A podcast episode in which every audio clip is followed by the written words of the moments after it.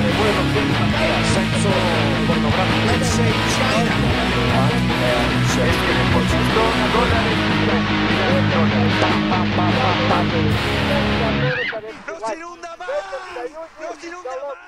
Hola a todos, esto es Se tenía que decir, somos Reaccionario, Leandro Con, y hoy tenemos un invitado, Matías Longoni, que nos va a contar un poco sobre lo que está pasando con respecto a las carnes. A ver, yo me vi fascinado, siempre me, llama la atención cuando uno encuentra una explicación que no encuentra en ningún otro lado, ningún otro medio, ninguna otra persona. Matías eh, publicó un hilo en Twitter donde describía un fenómeno y el fenómeno de lo que está pasando con, la, prohibición de la, exportación de la carne argentina, siendo uno de los bienes de, eh, digamos, nacionales de exportación quizá históricamente más relevantes o de los más relevantes, y toda la explicación que había de fondo me llamó muchísimo la atención. Yo jamás me hubiera imaginado toda la dinámica que hay detrás, que parece en realidad estar eh, encubriendo un, fenómeno que, muy desconocido por la gente y me, hubiera gustado em, que, se supiera más sobre estas cosas. Entonces, bueno, nada, me contacté con él y, la propuesta es que nos cuente un poco, ¿no?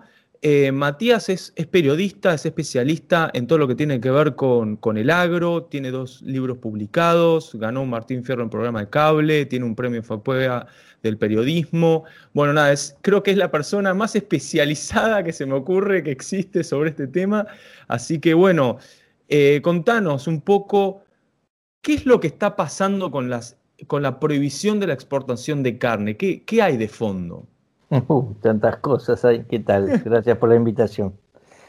Eh, ¿Qué hay de fondo? Hay, bueno, hay, hay, un montón de disputas empresarias al interior del sector de la carne, hay posicionamientos eh, de, la industria exportadora frente a competidores locales, hay una crisis eh, política nueva y novedosa para el gobierno de Alberto Fernández, que es una confrontación eh, áspera y dura con el sector agropecuario.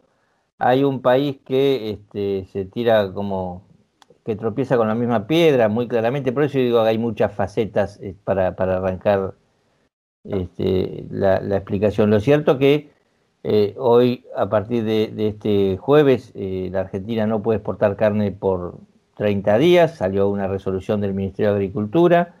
Una resolución muy torpe en algunos aspectos, porque, por ejemplo, está cortando la exportación de todo tipo de carne e incluso de huesos que nosotros no consumimos acá, huesos bovinos, digamos, que, se, que, estaban haciendo un enorme negocio de 100 millones de dólares anuales con China, eh, porque los chinos lo, hierven. Por eso hay un montón de facetas este, eh, por donde se puede encarar el asunto. Yo veo eh, que es una crisis política de envergadura que vuelve a, hacer colisionar un gobierno de tono kirchnerista, que, genera crisis al interior de la coalición gobernante muy evidentes.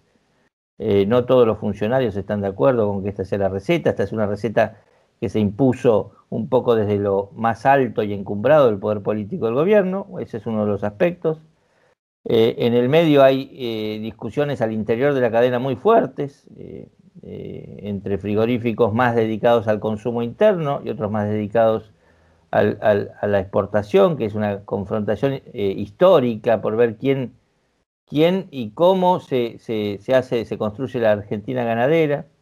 Entonces, la verdad que si quieren vamos revisando tópico por tópico, me van preguntando, pero es, es, un tema amplísimo. A mí me interesa, en primer lugar, entender por qué, o sea, cuál es la racionalidad que hay detrás del gobierno eh, ¿por qué lo hizo? Digamos, ¿por qué prohibiría la, exportación de la carne? Me parece que ese es como un buen punto de partida. Tratar de entender, por lo menos, por qué lo hace. O sea, no, vamos a deshacer el principal de los argumentos, porque hay varios argumentos oficiales dando vuelta. Eh, el, principal de los argumentos es que la carne subió de precio, lo cual es inobjetable, es evidente. Subió de, peso, de, precio 65% eh, en los últimos 12 meses, o sea, unos 20 puntos por encima de la inflación promedio.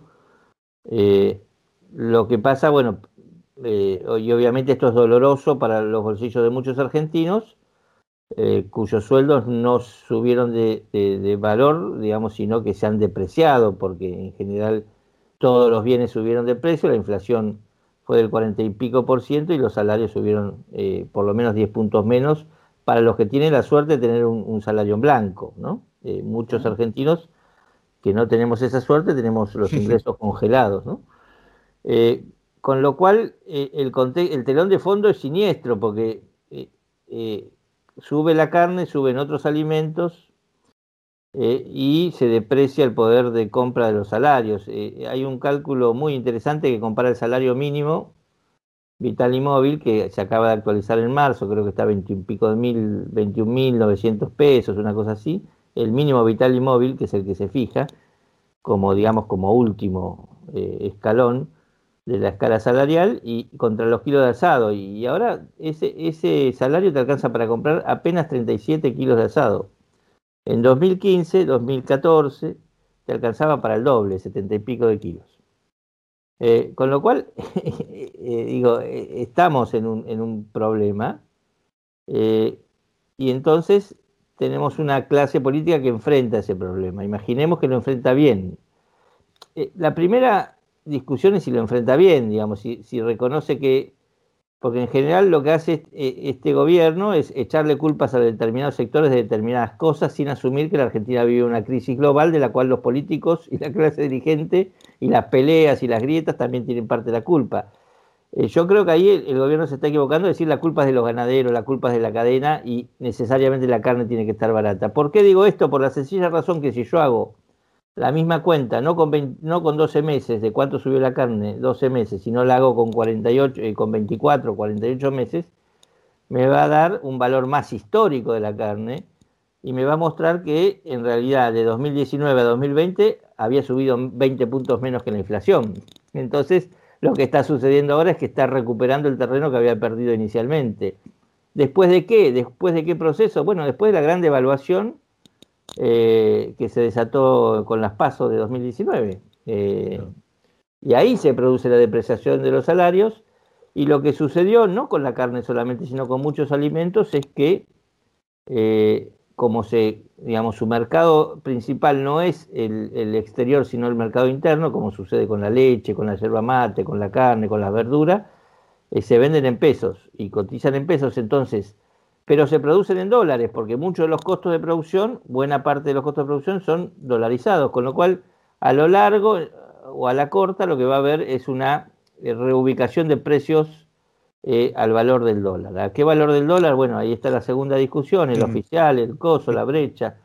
Eh, entonces yo lo que digo es, estos alimentos básicos, lo primero que sucedió después de aquella feroz devaluación, del tránsito de poder entre Macri y Fernández, eh, en realidad tuvieron un año desacomodados y perdiendo plata los productores y después empezó a partir de 2020 en el marco de la pandemia un proceso muy fuerte que no solo se ve en carne, se ve en leche, se ve en verduras, se ve en, todos los eh, componentes de la canasta familiar, que venían de un atraso y están recuperando ahora sí terreno mucho más fuerte. Eh, ¿Y es un problema? Sí, es un problema. ¿Cómo lo resolvemos? Asumiendo que hay un problema macro en la economía o echándole la culpa al sector. Yo creo que aquí está el origen de la discusión, el pecado capital. Este es un, gobierno que dice, le, echa la culpa a los ganaderos, pero no repara que la nafta subió al mismo ritmo porque la nafta es de ellos, qué sé yo, pues de IPF. este, entonces ahí está la hipocresía de la clase política para abordar el problema. ¿Por qué es tan fácil pegarle al sector agropecuario? ¿Por qué es tan eh, tan sencillo para el gobierno a veces incluso salirse con la suya en ese aspecto. Sí, porque, la opinión pública. Bueno, porque primero hay, un, hay una imagen histórica del sector agropecuario vinculada a la rural y los grandes ganaderos y el origen de la, de la República y la confrontación con el peronismo, los cinco ricachones que hacían golpe de Estado, que tiene eh, visos de realidad y por tanto, eh, digamos, es una imagen muy arraigada en la gente, pero a su vez eh, es una imagen desactualizada por completo. Hasta Luis Miguel Echeverre, eh, con Macri, que asumió eh, la segunda mitad del gobierno de Macri, la sociedad rural argentina no había puesto un funcionario de renombre en 70 años de historia. O sea, es una imagen que actualiza 70 años esa. pero aún así quedó en el imaginario en un país donde el, tiene tasas de urbanidad, a pesar de un país muy agropecuario, tiene tasas de urbanidad demasiado elevadas, 90 y pico por ciento de la población, apenas 7 por ciento de la población se puede considerar rural en este país. Eh, con lo cual los votos están concentrados y además con, el engendro que es Buenos Aires, ¿no? que tiene eh, cerca de 18, 20 millones de personas. Eh, a ver, la mitad de la población a 50, a 400 kilómetros en un radio, a 400 kilómetros de Buenos Aires, del obelisco. Este, Y entonces tenés, ¿qué, ¿qué, sucede? Bueno, para los políticos es más fácil conformar ese, ese y, y convivir y hasta propalar ese, esa falsa imagen agropecuaria o no actualizar en todo caso su viejo concepto, eh, porque en realidad sus votos están en la ciudad y porque la, verdad que también la ciudad chupa muchos recursos del sector agropecuario. Eh, eh, uno dice las retenciones son van al gobierno, subsidian al gobierno, subsidian los planes. No, también subsidian las ciudades, subsidian el transporte barato, la clase media. entonces hay procesos de transferencia muy evidentes de la vieja Argentina portuaria que todavía permanece. Entonces, Frente a eso, el campo, la verdad que le ha hecho poco y nada por mejorar su, imagen. Eh, su imagen cambió radicalmente eh, y al lado de la imagen de los ricos hay imagen de un montón de gente que se funde, pequeñas y medianas empresas, productores familiares, una, elevada tasa de concentración. Eh, y, se lo ataca de todos lados con mucho éxito. El, último flanco o el último grito de la moda es la cuestión ambiental. esa es donde todos los productores de golpe y porrazo, todos los productores de la Argentina eh, comenzaron a ser virtuales asesinos, y así son tratados por muchos sectores. Eh, cuando no es así, cuando tenés asesinos y, tenés gente que hace muy bien las cosas, digamos, como en cualquier otro sector. Eh, pero la verdad que el, campo tiene un problema de comunicación que se convierte en un problema político porque la verdad que queda muy expuesto a pésimas decisiones de gobierno. Eh, yo siempre digo que como no hay sanción social, porque la verdad que los votos se concentran en la ciudad y la agenda de la ciudad es muy distinta a la agenda del, sector rural, eh, los políticos hacen lo que quieren con el sector agropecuario sin tener costo político. Eh, esto es un poco, al contrario, la mayor parte de la gente debe estar en este momento aplaudiendo la decisión de Argentina de cerrar las exportaciones de carne porque supone que sus intereses están siendo custodiados por la clase política. Eh, los que entienden un poco más y rascan un poco más en la situación se dan cuenta que no, que, es una eh, señal compleja, llena de, complejidades y que puede ser, como ya la historia lo demostró, absolutamente contraproducente, eh, incluso para la gente de la ciudad. Claro, yo en mi caso particular es una, hay una cuestión que yo siempre discuto mucho y es la idea de subió el dólar, ¿no? ya de entrada tenemos un problema con el concepto de subió el dólar. No, no subió el dólar, lo que bajó es el, es el valor relativo del peso. y, eso es algo que es muy difícil de, explicarle a las personas que a veces dicen subió de precio. No, se está ajustando a los nuevos valores producto de, una moneda cada vez más devaluada. Entonces a veces acusan de subir de precio a, ciertos productores cuando en realidad simplemente se están ajustando a una devaluación virtual, a una inflación no declarada, pero que ellos viven de primera mano como productores cuando le suben el precio. Entonces, ¿cómo le explicamos a una persona? Creo que acá es clave también entender un poco cómo es el proceso, ¿no? El proceso de, la carne arranca en el campo y ahí hay una serie de gastos que están dolarizados. Porque la nafta está dolarizada, porque otra serie de gastos están dolarizados, porque la actualización de los alquileres, la gente que, arrenda el campo, hay toda una serie de elementos que uno supone que hay un imaginario popular que me gustaría aprovechar quizá la ocasión para que nos cuentes un poco cómo, cómo, cómo es esto de la carne, porque vi algunos, algunas imágenes de eh, cuánto se llevan impuestos, ahí estuve charlando también con, con Iris Speroni eh, de, cómo es la estructura impositiva, ¿no? Porque dicen, no, esto es el impuesto, pero en realidad hay impuestos en todo el proceso productivo. Y al final quizá lo que se queda al verdadero productor es muy poco, asumiendo todo él el riesgo de la producción, ¿no? Que tiene sus propios riesgos también.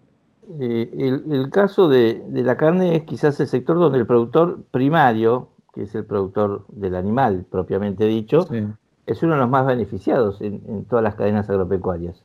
¿Qué quiero decir con esto? un productor de manzanas capaz que cosecha su kilo de manzanas y, y, ese mismo kilo de manzanas que él cobró uno, en el mercado final está a 15. Entonces vos tenés ahí una distorsión de precios. En el caso de la carne no es tan grave la distorsión de precios ni, ni, ni la inflación intracadena. Eh, el productor en general eh, tiene históricamente una, una participación en el precio final de la venta de la carne su animal vale el 25% del costo, 20, 25%. Eh, ¿Por qué? Porque el proceso es mucho más trabajoso, es, eh, porque lleva, digamos, mucho tiempo hacer un animal, porque, este, como vos decís, hay un montón, no digo todos, pero hay bastantes costos que la gente no percibe que son dolarizados, desde la vacuna contra la aftosa, eh, que, produce Hugo Sigman, por ejemplo, cosas, digo, el, rey de la vacuna contra el COVID ahora, digamos, eh, a, mil cosas, a mil situaciones, digamos, eh, vos decís, este, no, no tienen que ver con el dólar, sí tienen que ver con el dólar. Eh, los granos que se utilizan cada vez más en las dietas de los, de los bovinos, en la terminación, sobre todo el tipo de animal que prefirió en los últimos 10 años el consumidor porteño que se fue a vivir a un departamento solo, a un monoambiente, entonces no necesita una colita de cuadril de un kilo 200 o un kilo 300 cuando era lo que comíamos nosotros en tiempo de nuestro abuelo, sino que cuanto más chiquita sea la colita de cuadril mejor y si es de 600 gramos, mejor. Entonces eso implica toda una reconversión del animal que vos peinás. Entonces hay un montón de procesos, pero para no escapar la pregunta, la carne más o menos el, valor sobre el valor final es de, eh, usualmente más o menos es, así, si un, si un bicho vale 100, el kilo vivo, cosas que la gente en la ciudad tampoco imagina, ¿no?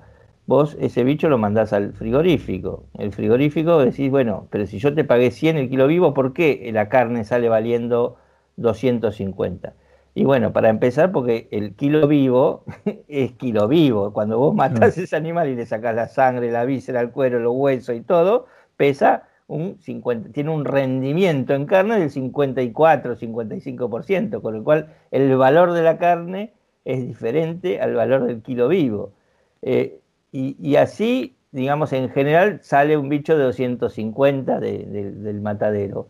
Eh, y, ese bicho que ya cuesta 250 por kilo de carne llega a la carnicería a 300 y el carnicero, que en general son 120 mil carniceros, eh, y la gente sigue prefiriendo al carnicero al supermercado, no sé por qué extraña razón, porque le gusta ver cuando el carnicero le dice, doña Pocha, le, voy a cortar la que usted le gusta, eh, el carnicero en general le aplica un 100% de margen. Este, ¿Por qué? Porque hay cortes que va a vender en la integración de la media red, está el Claro, compensa. y entonces va compensando. Algunos lo vende por debajo de ese 100% y otros lo vende por arriba de ese 100%, depende del público que tenga. Y ahí se armó el precio de la carne, que de 100 terminó siendo 600, 700, este, que son los que estamos viendo ahora. El problema es que ahora estamos viendo eh, un, kilo vivo de 200. Eh, y por eso esa relación tan fuerte. Después hay, hay otras situaciones que impactan y, ciertamente yo, no intento defender a los ganaderos, eh, pero frente al cierre de las exportaciones de carne digo, no es cierto que la mayor oferta de carne hacia el exterior sea la única causa de los precios. justamente al explicar bueno, y además están los impuestos que vos, este, vos mencionaste. Hay mucha gente en la carne que no paga impuestos. Muchos carniceros ni siquiera están registrados, eh, hay, ni siquiera están autorizados por sus municipios. Y ahí quizás abaratamos un poco. Imaginemos si todos trabajaran en blanco, porque los impuestos, como bien dice Iris, son bastante prohibitivos. Y, no solo es el IVA, que es del 10,5%, son los ingresos brutos de las provincias que distorsionan muchísimo. Eh, y, así se van acumulando las cosas. Eh, con lo cual, si vos decís, subió la carne, le echamos la culpa al ganadero. Es falso, porque el ganadero implica solamente el 25% de la conformación del precio final. Echarle la cuarta parte de la culpa, en todo caso. Eh, pero bueno, se la agarran con el ganadero. Porque eh, el primer error, digamos, se trata de abaratar la materia prima. y a veces la verdad que se podría bajar impuestos o se podría eh, regalar, expropiar las carnicerías y sería capaz que más efectivo. Pero bueno, la dinámica está ahora aplicada por el kirchnerismo, por la flojera de la, de la clase política argentina, es eh, pisemos el valor de la materia prima. ¿Cómo lo pisamos? Bueno, eh, veamos dónde vende la materia prima el ganadero. El, el 70% de la carne que se produce va a parar al mercado interno. El 30%, y es un récord este año, porque en general siempre es el 20 o el 25, en la época que Boneno pisaba las exportaciones llegó a ser el 5%, no más de la carne iba a la exportación. Pero ahora sí, estamos con una cierta presión exportadora. Eh, pero hay cierta presión sobre el 25% del costo de la carne final, esto tenerlo claro. Y es una presión relativa, porque no es que estamos exportando el 70% y dejamos el 30% acá. Eso te lo acepto para Uruguay. Uruguay es un país que produce carne eh, y que exporta carne, y la carne es su soja, porque ellos, eh, su principal producto de exportación es la carne. Y hacen esta, y tienen la relación inversa a la Argentina, que es 70% se exporta, 30% queda en el mercado local. Ahí, ahí sí te acepto que la que fija los precios de exportación es la, los precios finales es la exportación, pero acá no sucede eso, acá el 70% de lo que se faena se queda en el mercado local. ¿Que hay presión exportadora? Sí, un poco de presión hay, un poco de inflación en los precios del ganado hay por debido sobre todo a la irrupción del fenómeno chino. Eh, que explica no solo la, suba de la carne, también explica la suba del maíz, la suba de la soja, la suba de los vinos, la suba del tabaco, porque las chinas parece que empezaron a fumar, este, y entonces hay una revolución cultural. Y es un fenómeno estructural con el cual los países deben prepararse, porque, eh, porque, y no es que los chinos compren solo carne argentina, compran carne de Brasil, carne de Uruguay, carne de Australia, carne de, Estados Unidos, eh, y, y, carne de cerdo, y carne de pollo, y desarrollan la acuicultura, pues no les alcanza con todo eso. ¿Qué quiero decir? Eh, Argentina resuelve, como digo, echando, echando, tratando de bajar el valor de la materia prima y tratando de echarle la culpa para bajar el valor de la materia prima a la presión exportadora. Y la verdad que es tan relativo eso, y son muchos más los costos que los beneficios de hacer eso. Y ahí está la cuestión que, hay que detenerse, que cualquiera que fuera funcionario debería tener la responsabilidad de, analizar. Y esto ya además está probado por la historia, porque Néstor Kirchner hizo exactamente lo que está haciendo Alberto Fernández en 2006, exactamente lo mismo, creó permisos de exportación, eh, le dio poder para administrar eso al secretario de Comercio Interior, en aquel momento Moreno, ahora Paula Español.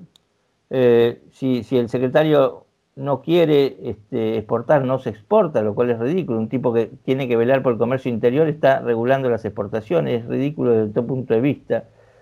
Eh, y, lo que sucedió en aquel momento eh, fue dramático en términos productivos y ganaderos. Entre 2006 y 2009, cuando Moreno se paró sobre las exportaciones, y Alberto Fernández lo sabe bien porque era jefe de gabinete y negociaba con la mesa de enlace los cupos de exportación, si se abría, si no se abría, la verdad que las señales, lo que lograron al meterse con el 25% del valor final de la, de, la, de la, carne, que es la vaca, deprimieron tanto el precio de la vaca que no fue negocio ser vacas. Y si no es negocio ser vacas, lo que sucedió en aquel momento es que los ganaderos se empezaban a, desprender de sus vacas porque les costaba más caro en dólares o en pesos o en, pasto. Les costaba más caro el consumo del pasto de esa vaca que lo que finalmente iban a obtener si vendían esa vaca. Y como no la podían exportar, era un precio en pesos. Y como había mucha vaca porque tenía cerrada la exportación, había sobreoferta de vaca. Y entonces la vaca valía, me acuerdo, 300 pesos una vaca eh, en época de Moreno, equivalía a lo que valía un par de zapatos. Entonces, entonces lo que sucedió es que de 2006 a 2009, los argentinos comimos carne muy barata, no exportábamos, eh, cuando de golpe el ganadero vendía la vaca Swift, el frigorífico Swift o los grandes frigoríficos, acumulaban vaca en sus, en sus cámaras, entonces cuando lograban que Moreno les abriera permiso, habían comprado vaca regalada y después la vendían a precio internacional y hacían unas enormes diferencias. Por eso digo también yo, con mucha claridad, y esto Alberto lo sabe bien, que el cierre de las exportaciones a veces puede ser negocio para los propios exportadores. Porque en realidad vos tendés a deprimir la materia prima eh, y la baratación de producción Qué locura. Pero bueno, Eh, lo que sucedió al final de la historia es lo que hay que repetir. Perdónenme que me tome dos minutos más. Eh, en, 2009, en 2009 nos dimos vuelta, los argentinos, después de tres años de consumo de carne barata, de altísimos niveles de consumo. Cada uno de nosotros consumía 60 kilos por habitante por año, era un muy buen nivel de consumo. Eh, y nos dimos vuelta y nos faltaban 10 millones de cabezas de ganado. Por el y, y, el 10 millones de cabezas de ganado eran en ese momento creo que cerca de valorizadas eran cerca de 25 mil millones de dólares. Y eran el 20% de nuestro stock. Y de golpe y porrazo, yo me acuerdo bien, en diciembre de 2009 a enero de 2010, la carne subió 100%, mucho más que ahora. Ah. Entonces, eso es lo que hay que tener cuidado y por eso yo enfatizo tanto y, la verdad que me declaro contrario a estas intervenciones. No porque sea librecambista, sino porque eh, conozco al productor, y sé de los tiempos de producir una vaca, de los tiempos lentos, eh, y, sé que armar, digamos, eh, estos zafarranchos tienen un costo enorme, el costo que no solo es del campo, y ahí volvemos al... ¿Por qué la ciudad no termina de entender esto? Eh, porque quizás disfrutó los tres años de carne barata, pero después se le encareció de golpe 100%, el consumo bajó de golpe 5 kilos por habitante o, más este, en 2010-2011 eh, y se perdieron 20.000 o 25.000 puestos de trabajo en los frigoríficos, cerraron 40 plantas exportadoras, se perdieron... El ganadero grande, como tiene espalda y tiene otros negocios, eh, no la, sintió, sufrió, putió, pero la verdad que el que se fundió fue el chiquito y mediano. Tenemos entonces una concentración enorme en el sector agropecuario, a la que esto colaboró, no es el único factor. Entonces, la verdad que si no la querés entender, eh, ya a esta altura es una cuestión casi de insolidaridad. Eh, necesitas tener el mercado exportador abierto, sobre todo para generar incentivos para el primer eslabón de la cadena. ¿Por qué? Porque la vaca no es que vos te la vas a comer toda entera. Vos te va a llegar una parte, que es el asado, quizás el matambre, y la otra parte no se la va a comer nadie, como el hueso ahora. Prohibieron exportar los huesos. Nosotros no comemos los huesos. Los chinos están pagando fortuna por los huesos. ¿Por qué no entender que eh, hay un mecanismo económico virtuoso detrás de esos huesos que permite de algún modo compensar los costos que tiene el resto de la cadena para colocar los, los, cortes de, qué sé yo, que, de, consumo popular que necesita la gente acá. La vaca se distribuye, si vos ves una vaca con las banderitas y, los lugares, digamos, ¿viste el, viejo mapa de la vaca por corte que ves en las carnicerías, donde está el cuadril? Eh? Bueno, ponele una banderita de cada destino al lado y vas a ver que es un proceso maravilloso. El corte delantero, el, pastrón, ¿viste? El pastrón que se hace con, el pechito de, vaca. Eh, los cortes delanteros se van a Israel. Se van a Israel, claro. los cortes más baratos este, de arriba, de la cabeza y las patas se van a China. Eh, los huesos, cuando los pelaste de carne, se van a China. Eh, el, asado y, el vacío quedan acá en Argentina porque nadie los quiere y además porque pueden ser portadores de aftosa, entonces muchos mercados no lo aceptan. Eh, el lomo, el bife, las cosas más cotizadas se van a, la Unión Europea, donde eh, se pagan 25 dólares, 25 euros por un kilo de carne. Eh, y así se va desintegrando la media res. Entonces, entender que vos no podés cercenar una parte de ese negocio, porque afectás al, resto de, las partes de la vaca, es no entender nada de, de nada. Y esto es lo que está sucediendo en este momento con el cierre de exportación de carne. Eh, que de vuelta a la agenda política se vuelve a imponer una receta eh, que, tiene cero sustento técnico, y me lo decía hace, un rato un tipo de un frigorífico exportador que tiene 500 morochos a su cargo, ¿no? Y que siente, dice, que dejó de comprar vacas desde que Alberto dijo que se cerró la exportación, porque no, no, ¿para qué va a fainar si no, va, no sabe si va a poder exportar? Y, y tiene miedo qué pasa con esos 500 morochos. Y dice, ¿Sabes cuál es el problema, Matías? Eh, no hay nadie que entienda. Claro. Y como no tienen costo político, además, hacen lo que se les canta, eh, digamos, lo que se les canta. Claro, eh, ahí, yo veo, perdón, ahí yo veo dos cosas que usted dice y que yo quiero ver si usted me las puede quizás aclarar o reconciliar. Por un lado, yo veo una quizás ineptitud, digamos, o un desconocimiento de la clase política lo que es el proceso mismo de la producción y de, los, de las consecuencias o las ramificaciones que puede tener una medida cualquiera. ¿no? Que uno no puede tomar una medida a la ligera porque está tocando un, está, metiéndose con un equilibrio, digamos que, uno remueve una parte y de repente se viene todo para abajo. Entonces no las puede tomar, las tiene que tomar muy cuidadosamente. Mm. O las, claro, uno no las puede tomar a la ligera.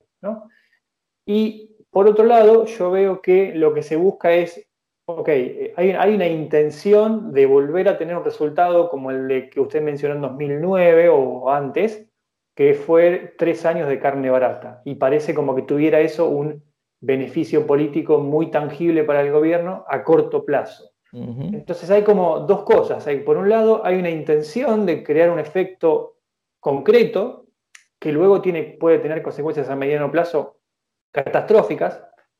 Y por otro lado, hay como una, un desconocimiento. O sea, ¿qué son las dos cosas? ¿Es una de las dos? ¿Cómo, no, es la discusión eterna es la discusión eterna entre una clase política que vive, digamos, que no, no despliega políticas de Estado eh, y, no un sector económico. Todos los argentinos necesitamos políticas de largo plazo, eh, estabilidad. Si hay un problema, una carencia en la Argentina es la estabilidad. Mira, te voy a leer lo que escribió un, productor que yo resulté hace un rato. Un novillo que hoy está listo para exportarse nació hace mil días, ¿no? Porque es un novillo de tres años, tres años y pico. Eh, su mamá lo gestó 270 días antes, porque el embarazo de un bovino dura nueve meses, como los de los humanos. Pero el productor decidió cuidar esa hembra eh, para que fuera madre otros 500 días antes.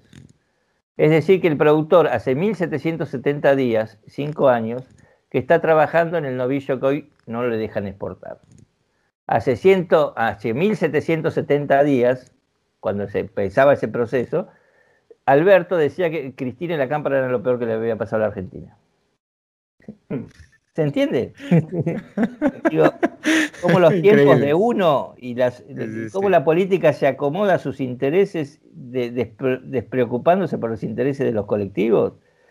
Eh, y acomoda las agendas en función de sus propias necesidades y no las de otros, bueno, esto me parece que es lo que está sucediendo, pero no le pasa solamente a la ganadería. ¿eh?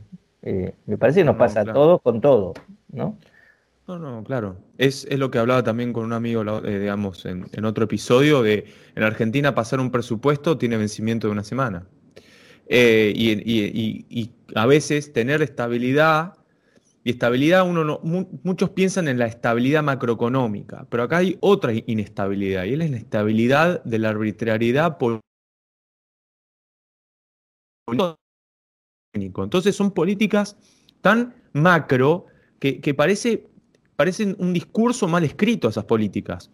Y, sin conocimiento técnico, sin una mesa de enlace clara a la hora de determinar eh, cuestiones tan simples que parecen una victoria política, después van a decir, no, mira cómo, cómo contuvimos el precio, van a armar una épica de, cómo controlar el precio de la carne, y después no, es, es muy difícil hacerle entender a, muchas personas que el problema que va a ocurrir no hoy, sino dentro de cuatro años, cuando nos olvidemos de esta épica que se construyó hoy, va a ser de vuelta la causa para criticar a, este sector que dice, no, bueno, vos querés carne, bueno, la tengo que volver a producir toda de cero, ahora tengo otros precios, ahora tengo que volver a arriesgarme. Y, de vuelta van a ser estos especuladores que tratan, que suben los precios, entonces es como, como vos dijiste, es un pecado original, es un círculo vicioso, discursivo, y, en gran parte creo yo por falta de memoria y por falta de empatía, ¿no? Querer, querer tratar de conectar porque se crea como un enemigo, ¿no? Digo, eh, esta idea de, que vos bien dijiste al principio, de, tenemos un imaginario de lo que es el productor agropecuario. Yo creo que hay gente que cree que, las vacas crecen solas, que no hay un montón de requerimientos de la vacuna, del cuidado del animal, de, toda una serie de cosas. Que, no, no, los productores no hacen nada. Es mucho más intenso. Si quieren podemos hablar rato de eso, qué sé yo. Eh, eh, la responsabilidad, de, qué sé yo, desde rotar las vacas en los potreros para que el suelo descanse y pueda regenerarse la pastura y las vacas bosten y entonces se fertilice y la fertilización de eso permita que crezcan los pastos y las raíces de los pastos eh, penetren en el suelo y generen un grado de absorción para que finalmente el suelo termine siendo un sumidero de carbono para que no se caliente, eh, capturemos carbono, gas de efecto invernadero y no se caliente el planeta. Y vos no te mueras inundándote en tu casa de la matanza. Digo, las relaciones son de todo tipo y color, hasta ambientales. Lo que quiero decir es que nadie está pensando en ellas. Este, no, no, los ganaderos, porque, porque tampoco hay que sacarle la culpa al propio sector privado. Eh, no es el problema solo de los políticos que piensan en su propio interés y de muy corto plazo y se preocupan en general del interés colectivo, sino que también eh, la contrarreacción de los propios sectores económicos suele ser eh, el otro extremo. Digo, quiero que el Estado salga por completo y no, no claro, claro, no, mi vida.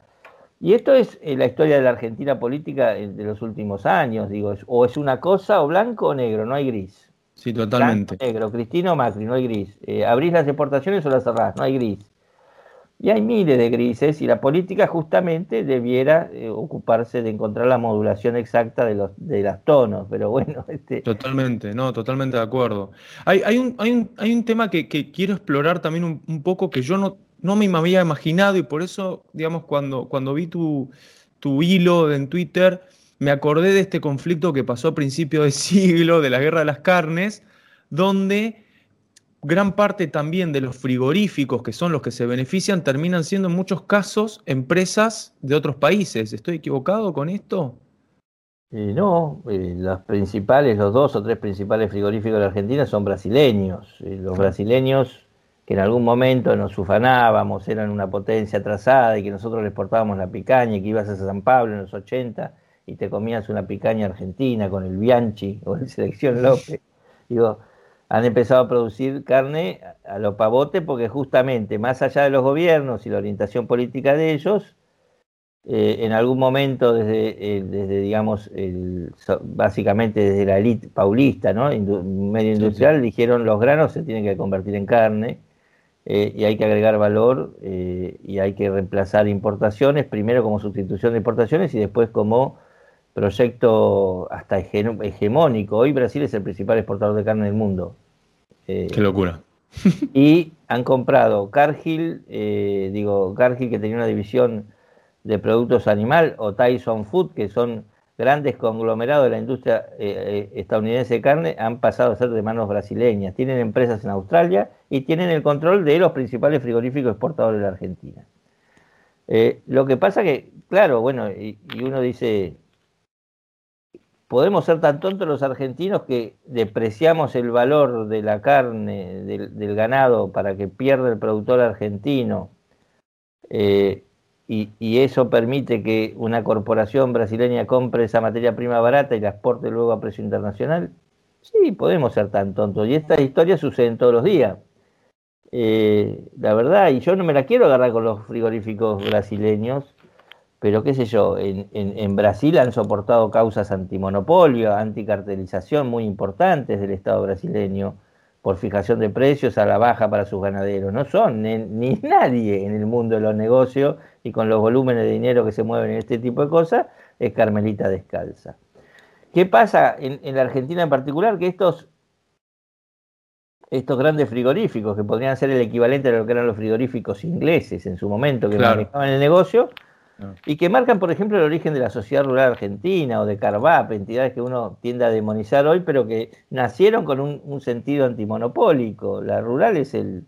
Eh, la rural no porque es previa, pero en algún momento tuvo mucha participación, pero Carvap y CRA nació como la respuesta de los ganaderos a el monopolio de los frigoríficos exportadores ingleses en 1930, 1920 y pico. Eh, y, digo, y entonces uno dice, ¿qué pasó en la Argentina? Eh, por, eh, ¿Seguimos teniendo la misma estructura de frigoríficos ingleses? No, porque en 1945 sucedió algo, que apareció el peronismo, eh, porque el modelo de, digamos, eh, el modelo fue, digamos, industrializar y urbanizar muy rápido el conglomerado en el cual vivimos, y aparecieron un montón de frigoríficos especializados en el mercado interno. creció mucho el consumo de carne eh, para las nuevas clases medias, eh, se convirtió en nuestro plato preferido, desaparecieron las ovejas, aparecieron las vacas, Eh, y, todo ese proceso hizo que hoy tengamos una estructura de 40, 50 grandes frigoríficos exportadores, pero también 400 medianos chicos mataderos municipales. Hay 500 lugares, muchachos, donde se faenan vacas en la Argentina. 500 lugares aprobados sanitariamente. Después está toda la faena clandestina, que es otro capítulo. Eh, y, y, entonces tenés que esto, digamos, que ese es esos frigoríficos que dominan el 80-85% de las exportaciones y donde están los intereses brasileños y algunos intereses nacionales también, eh, confrontan contra los varones del conurbano, que en general, bueno, Alberto Samit era uno de ellos, para que ustedes tengan una, dimensión de, de, quiénes hablamos. En los 90, Samit competía contra estos tipos y fue acusado por la FIP eh, que nació por culpa de Samit, la FIP, la DGI, con la aduana se unificaron en aquel momento de Caballo para combatir a los grandes varones de la carne del conurbano. Samit fue acusado por evadir 88 millones de dólares, pesos, en esa época. Y así, Samit era uno. Y no es que sean todos malos los varones del conurbano, es otro negocio es otro negocio distinto, proveer carne, meterse en, qué sé yo, en Villa Fiorito con un camión de carne a las 7 de la madrugada y tener que tener otros códigos que son diferentes del frigorífico inglés. Sí, los códigos de la informalidad local, ¿no? La Argentina informal. Bueno, no, no, no, solo informal, pero bueno, pero son otros códigos, claramente, y es otro negocio. Ahí sí la venta en pesos es más importante, el dólar pierde eh, valor, eh, y, lo que ha sucedido, y es interesante de esta etapa, siempre hubo una batalla y una confrontación histórica entre estos dos modelos de carne. En el medio de esta confrontación, como pasa en la Argentina en general, eh, la carne no ha crecido en los últimos años, estamos estancados. Bueno, el otro día Alberto se equivocó y lo gastaron por eso, diciendo que teníamos 3 millones de cabezas de ganado y que estábamos estancados desde el tiempo del peronismo en 3 millones de cabezas de ganado. En realidad quiso decir que la producción de carne era de 3 millones de toneladas de carne y más o menos estábamos estancados en eso. Habló, confundió stock bovino con, con, producción. En realidad tenemos 54 millones de cabezas ganado. Pero eh, esa producción es cierto que hace 40 años estamos estancados en 2,5, 3, 3, 300, cuando la Argentina tendría posibilidad de producir 5, 6, 7, 8 millones de toneladas de carne. Eh, y esto tiene que ver con esa batalla histórica eh, tiene que ver con, por supuesto, con la política macroeconómica eh, y tiene que ver también con este anclaje que tenemos eh, al, consumo interno, que trata de achatar el negocio en vez de, ¿qué quiero decir? Trata de achatar, especifica el negocio de la carne en vez de, digamos, tratar de vincularse al mercado externo y, conseguir los estímulos de la exportación y todo eso. y, y es cierto, este estancamiento existe, eh, es visible y tiene... Y lo que estaba sucediendo ahora interesante es que China, al ser un fenómeno disruptivo, como decía antes, está empezando a importar mucha carne. Eh, hoy importa el 75% de, de, lo que producimos y exportamos.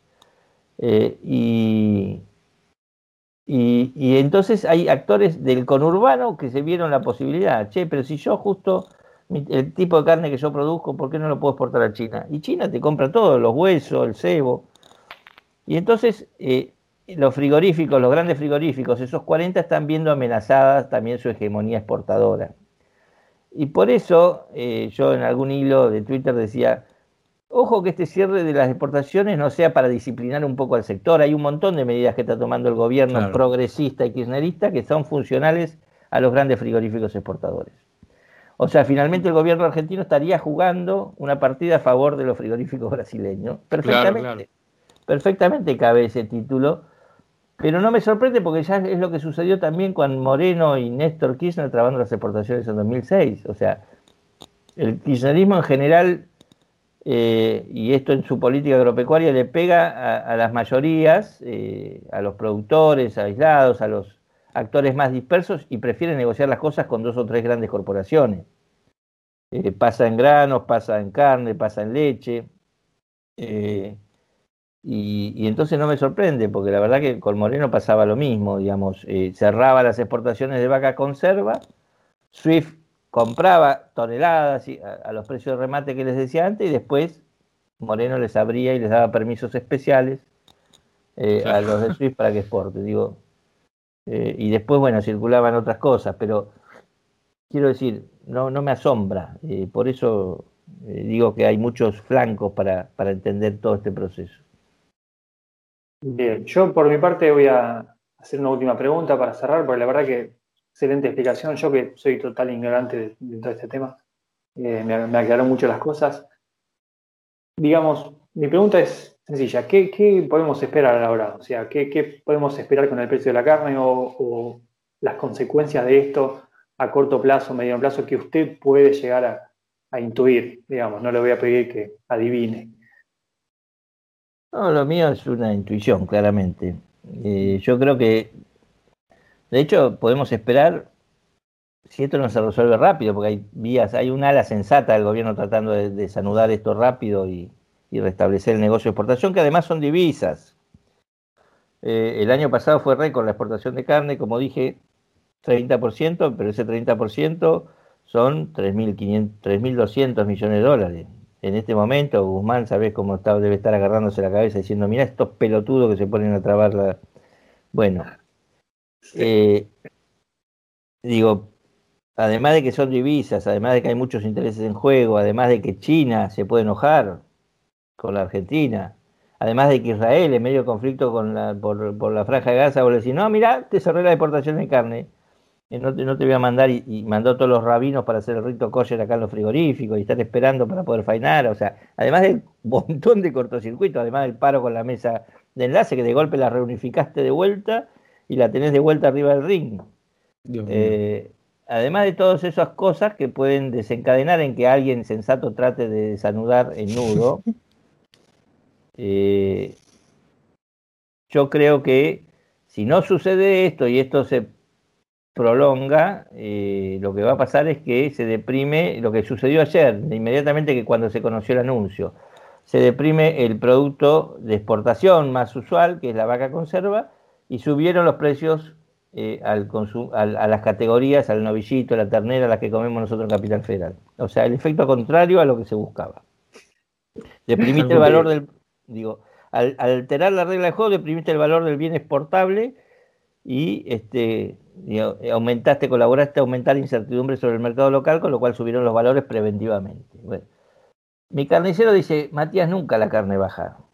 Eh, si pisamos los precios ganaderos, como parece que puede ser la opción, lo que puede suceder es que, como yo dije, los precios ganaderos son solamente el 25% del valor final de la, de la carne, lo que puede suceder es que eso se traslade, esa baja se traslade al consumidor o que los demás eslabones recompongan sus márgenes. Mm. Que, es algo que también puede estar sucediendo. Hay muchos carniceros que están vendiendo mucho menos, porque la malaria es tan grande que los carniceros están vendiendo menos, entonces sus márgenes son más chicos. Y capaz que les conviene que le baje la media res, que le baja el, camión eh, unos pesos y él sigue vendiendo igual. Claro, exactamente. Eh, con lo cual, yo no creo que baje la, carne. Me parece que sí están enviando señales de distorsión muy malas a los mercados internacionales, que te costó años recuperar después del cierre de 2006. Eh, costó años recuperar. De Argentina, la tercera exportadora mundial, cayó en el, en el ranking de los exportadores de carne, cayó al puesto 14 después, después de Nicaragua. Nicaragua en algún momento exportó más carne que nosotros, o sea, para entender la gravedad de la crisis. No, no, durísimo. Y, y, y, bueno, me parece que es, lo peor de todo que me parece es una mala señal a los productores, que de vuelta los tenés malhumorados, este, dispuestos a ir a la pelea, preocupados en cosas que no deberían preocuparlos. Eh, y sobre todo que si deprimís mucho el valor de la vaca, en realidad estás desincentivando el proceso de retención de vacas para que tengan terneros, con lo cual les está diciendo a los tipos, bueno, mira, tu vaca no va a valer de acá a dos años, este, vendela, aunque la puedas dejar embarazada un año más, eh, echarle el toro un año más eh, o, inseminarla un año más, no lo hagas, total, nadie te va a amortizar dentro de un año el, ternerito que van a hacer. Con lo cual ese es un proceso de achicamiento y de reducir, y el proceso de recuperación del stock de esas 10 millones de cabezas que habíamos perdido con Moreno y Néstor, haciéndose los valientes, eh, que estaba bien porque venía siendo virtuoso el proceso y, de hecho recuperamos buena parte de esas 10, recuperamos de, 47 a 54 millones de cabezas, o sea, recuperamos bastante lo que perdimos, eh, pero bueno, se va a detener. eh, inevitablemente con estas señales, eh, eso es lo que más me preocupa a mí como periodista especializado en agro. estás, diciendo, y además, no pensando en, qué sé yo, en, porque al kirchnerismo le preocupa el ganadero, qué sé yo, le preocupa Macri, que es de una familia Blanco Villegas, uno de los principales, su tío era Blanco Villegas, tiene una familia ganadera importante, que tenía más de 50.000 cabezas. ¿no? Digo, entonces el, gobierno se pelea con Blanco Villegas. Blanco Villegas se caga de risa, tiene intereses industriales, farmacéutico, bancario y ya la tiene toda la guita afuera. A mí me preocupa el tipo de 20 vacas. En la Argentina hay 200.000 RENSPA, que son los RESPA registros sanitarios, que, te miden que, que hay 200.000 propietarios de vacas, de los cuales 75.000 tienen menos de 50 vacas. Eh, 120.000 tienen menos de 100 vacas. Y 150.000 tienen menos de 500 vacas. De 500 para arriba hablas de un productor mediano a grande. Eh, entonces estás hablando que de esos 200.000 tenés el 75% que son productores o de subsistencia o que tienen sus pesitos, o el propio peón rural que tiene algunas vaquitas en el campo de su dueño, de su empleador. Eh, y que recibe estos estímulos económicos de manera directa. No estás hablando incluso de, gente que es empresaria. Con lo cual, ese es el tejido social que a mí me preocupa frente a estas decisiones absolutamente insensibles del poder central y absolutamente ignorantes. Eh, y por eso yo soy tan enfático para explicar la cosa y decirle a, Alberto, sos un boludo, estás haciendo boludeces y las estás haciendo en función del corto plazo electoral que tenés o, de una urgencia que no puedes resolver de otro modo.